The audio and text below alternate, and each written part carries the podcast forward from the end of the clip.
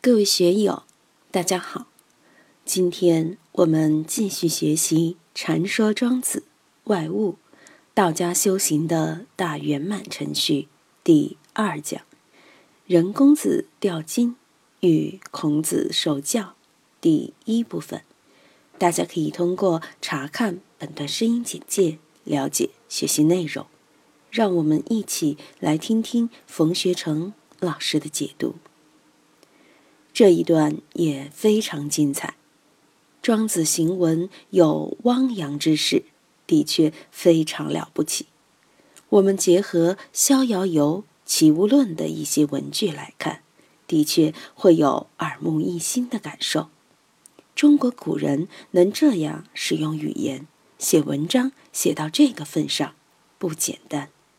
所以苏东坡说：“今见庄子。”得吾心矣。自从读了《庄子》，我真的知道心应该放在什么地方。何况写文章呢？我们这里会有写文章的朋友不少，还有报纸、杂志社的几位大编辑，一定要善于学习庄子的文章，使自己的文风文采得以提升。杜甫说过：“语不惊人死不休。”唐朝的李贺，他的诗稀奇古怪，毛泽东却非常喜欢。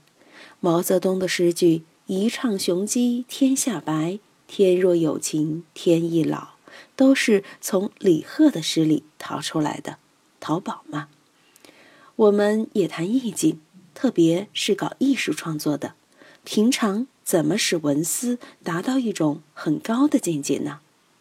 白云区文联主席沈平有一批艺术家朋友，怎样使自己的意境得以拔高？每个时代都有每个时代的文风，都有它高迈之处。要提升，的确需要多看庄子、孟子的文章也了不起，但和庄子比，我还是更喜欢庄子。这里也是一个寓言故事。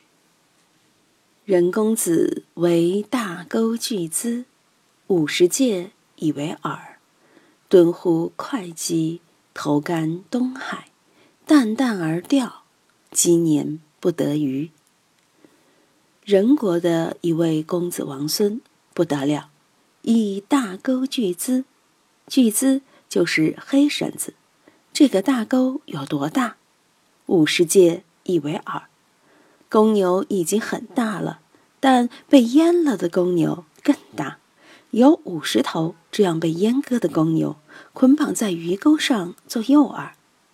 敦乎会稽，会稽山不得了，大禹王的陵园就在会稽。舜帝南巡，驾崩于湖南九嶷山，大禹南巡，驾崩于会稽，就是现在的浙江绍兴。会稽山也不高，只能算一个小丘陵，比白云山还低。但蹲在会稽山上投竿东海，这个气势比卡通片还精彩。淡淡而钓，每天都守在那里钓鱼，积年不得鱼，钓了一年两年都没有钓到鱼。五十头牛没有了，又换五十头。这里的境界和《逍遥游》很相似。北冥有鱼，其名为鲲。鲲之大，不知其几千里也；化而为鸟，其名为鹏。鹏之背，不知其几千里也。这都是一种大，大的超乎我们的想象。两千多年以前的印度不得了，佛经说佛祖说话。舌头一伸就可以遍覆三千大世界，境界就更大。但在中国，佛教传入中国以前，对自然、对世界感觉到大的还是庄子第一，没有人超过庄子。已而大鱼食之。突然有一天，大鱼上钩了，千巨钩陷没而下，五扬而奋起。白波若山，海水震荡，深谋鬼神，荡赫千里。我们看这些文句，波澜壮阔，气势宏大。前巨沟，有条大鱼把五十头牛的饵料都吞下去了。在座的有没有钓鱼的经验？啊，你们都有经验。我小的时候跟我爹去钓鱼，我只是玩儿，从来也没有上过手。看见鱼漂在那里一动一动的，吃了钩的就把鱼拖起来。这个羡慕而下，勿扬而奋起是什么感觉？我们看《动物世界》里拍摄的大金鱼，在水里翻腾跳跃，背鳍也好，尾鳍也好，起伏是很壮观的。一般的海豚小了点，没有大金鱼壮观。羡慕而下，吃了饵一下就沉下去了。勿扬而奋起，胸鳍、背鳍、尾鳍都在海里翻腾挣扎。这个挣扎的状态就是白波若山，就像台风来了一样。本来海就是无风三尺浪，有风浪三尺。现在波浪像山一样的翻滚，海水震荡，深谋鬼神，可以一口吞下五十头牛的鱼，估计也是不知其几千里。好大好大的鱼！弄得海水震荡，深谋鬼神，把天上的、地上的、海里的鬼神都惊动了。但喝千里，千里之外的人都听见了海涛咆哮的声音。任公子得若鱼，任公子终于把这条鱼钓上来了，离而息之，把鱼分解了，做成鱼肉干儿。自至河以东，苍梧以北，莫不厌若鱼者。你看这里的口气多大！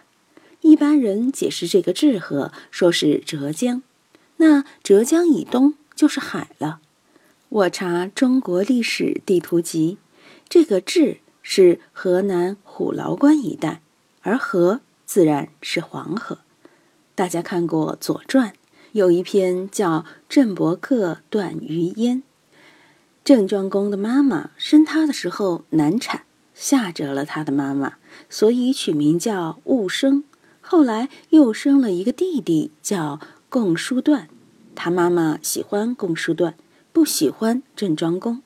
庄公即位后，他妈妈经常对他说：“要对弟弟好一点，封邑的土地要多一点。”公叔段请于治。他提出要治这个地方，庄公说不行。治严邑也，是兵家必争之地，是郑国通向诸侯的门户。因为治向西走就是周天子的洛阳，治邑就在洛阳附近。向北一点，过了黄河就是晋国的地盘了。所以这块要地不能给你。后请于京，京就很繁华了。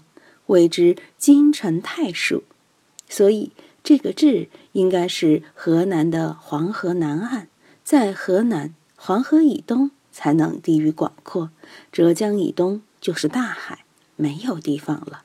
苍梧以北，苍梧就是广西梧州。大家想一下，梧州以北、洛阳以东的广大地面，莫不艳若鱼者。方圆千里的地方，大家天天吃这条鱼，都吃厌了。今天就读到这里，欢迎大家在评论中分享所思所得。我是万万，我在成都龙江书院为您读书。